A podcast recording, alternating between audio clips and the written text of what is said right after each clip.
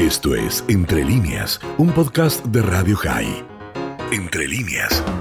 Bueno, aprender juntos, como dijimos Miki, siempre es un placer conversar Dibrejo Juma, palabra de sabiduría con vos. Eh, así que nos podemos complementar mutuamente.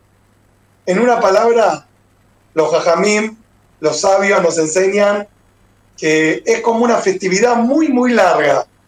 Es una festividad que empieza en Pesach y que tiene días intermedios hasta llegar al máximo, ¿sí? al sumum, que sería recibir la Torá, ¿sí? la Biblia, para toda la humanidad. El día de la entrega de la Torá eh, se compara como a la jupá, como al matrimonio, un casamiento entre Dios Todopoderoso y sus hijos, que vendría a ser aquí su compañera como su esposa, que es para explicar en un shiur, en un curso bastante largo, de qué eso implica, pero es la unión máxima entre lo infinito y lo finito que somos nosotros, y eso es en Shavuot. Todo este camino de transición es una preparación. Si estaría Moldaski, estaría diciendo todo el día fiesta, sí. Es una fiesta gigante de 50 días, pero nosotros nos llamamos fiesta ¿sí? solamente eh, al aspecto físico, de festejo, de comida, sino al contrario, son oportunidades para poder crecer, para poder progresar, para acercarnos un poquito más a ese ser humano íntegro que tanto anhelamos, ¿no? que tanto deseamos. Bueno, eso, es, eso es el pirata Homer en una palabra. En una palabra son días de alegría, por un lado, porque nos preparamos para esa unión absoluta con el Creador. Y vamos contando, ¿no? Uno, dos, tres, cuatro, vamos contando, y estamos en el tercer día de Homer, hasta llegar al 49, es el último día, y el 50, que es la entrega de la Torá. Algo muy interesante, Miki, es que tendría que ser al revés. Cuando uno espera, tendría que ser como una cuenta regresiva, ¿no? 49 días para ese día, 48 días, 47 días, y esta semana estudié algo muy interesante que me parece que es el punto neurálgico para compartir con la audiencia.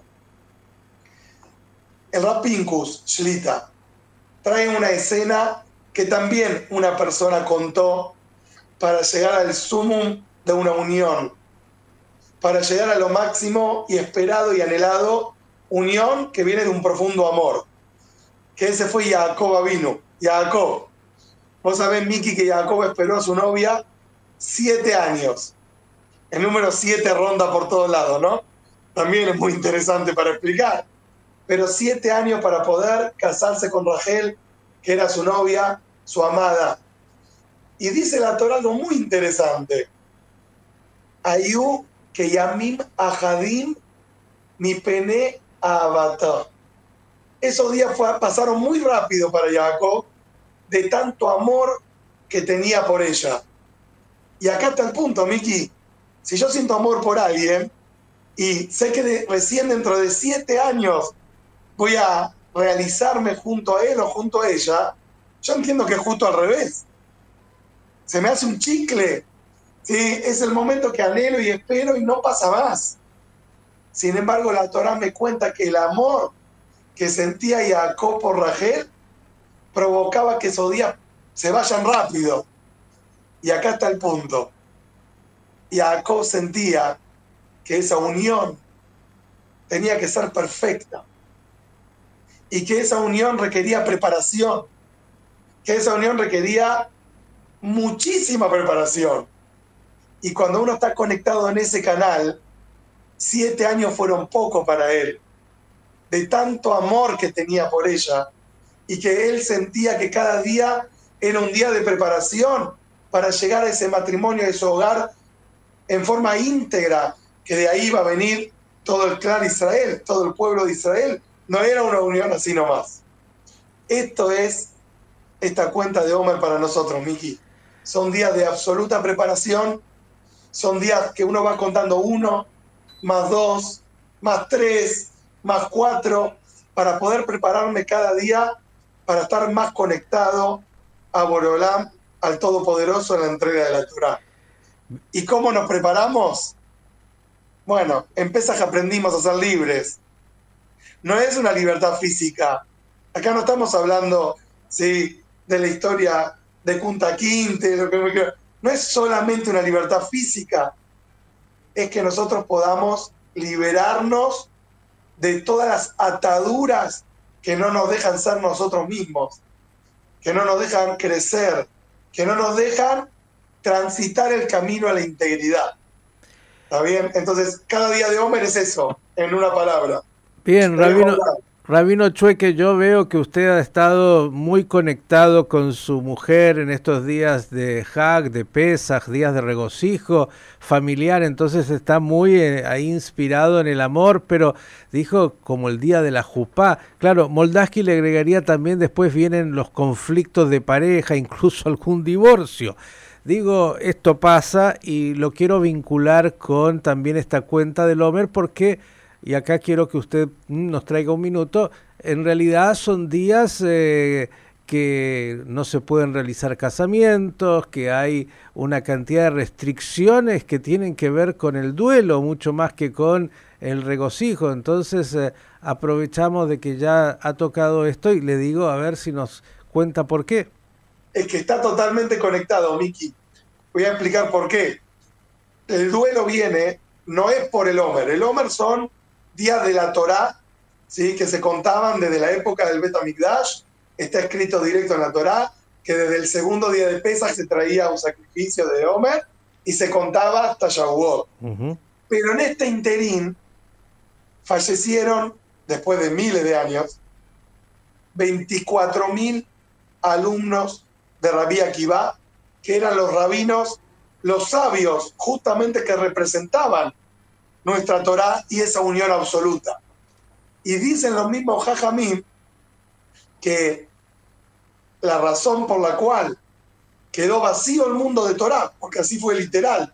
Rabbi Akiva tuvo que después formar una nueva generación que arrancó con cinco alumnos y después tuvo que regenerar toda la sabiduría de la Torah.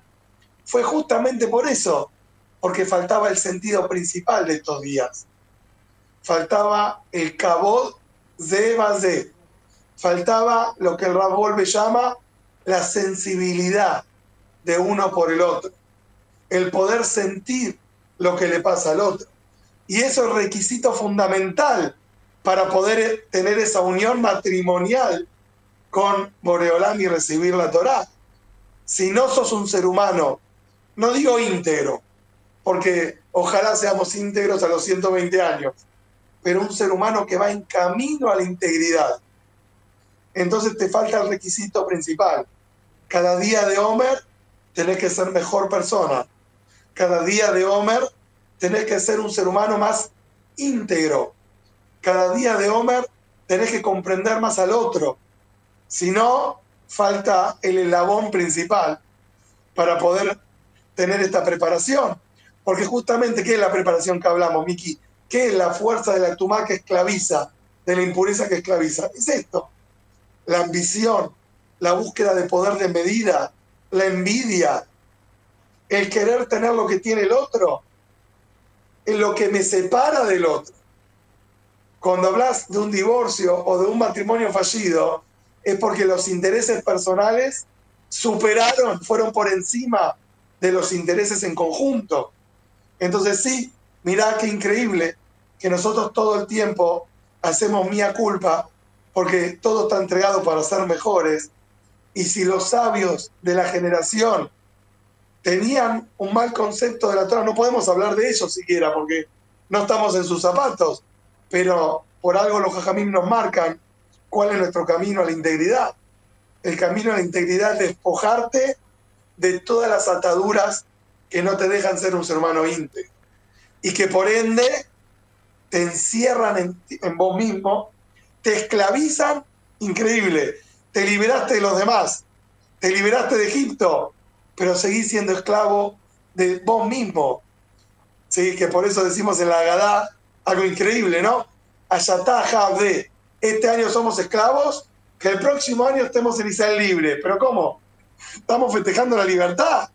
Justamente la noche de Pesa, festejamos la libertad, pero no te olvides, te liberaste de otro pueblo, ahora viene un camino para liberarte de vos mismo. Aferrarte a un camino de integridad que te va a llevar a ser vos en tu máximo esplendor. Por eso Miki Sefirat, dicen los jajamín, que viene de zafiro, zapirinín, así trae en el Midrash, porque tu objetivo es brillar como un, como un diamante, como una piedra preciosa, pulir, pulir todas las capas de tu corazón, ¿sí? que te tapan, te anulan, cubren, por eso Pesach se hacía brindilá para comer Pesach, para comer el Corban Pesach tenías que tener hecho la circuncisión, no hablo como Moel, es quitar la capa, el prepucio del alma, del corazón, que es lo que te impide la unión absoluta con tu esencia, que al fin y al cabo es la unión absoluta con Boreolam, con el creador del mundo. Cuánta sabiduría que nos ha entregado el rabino Chueque en esta mañana para inspirarnos en este recorrido de Sfirata Omer y llegar, Dios mediante, lo más refinado posible para recibir la Torah. Rabino Moadim Lesimhai, gracias. Moadim Lesimhai, gracias a ustedes, siempre un honor. Y propongo eso, que cada uno se anote cada día, aunque sea en una acción, cómo ser mejor ser humano y cómo acercarse un poquito más allá. Lo mejor, Miki. Gracias. Esto fue Entre líneas, un podcast de Radio High. Puedes seguir escuchando y compartiendo nuestro contenido en Spotify, nuestro portal radiohigh.com y nuestras redes sociales. Hasta la próxima.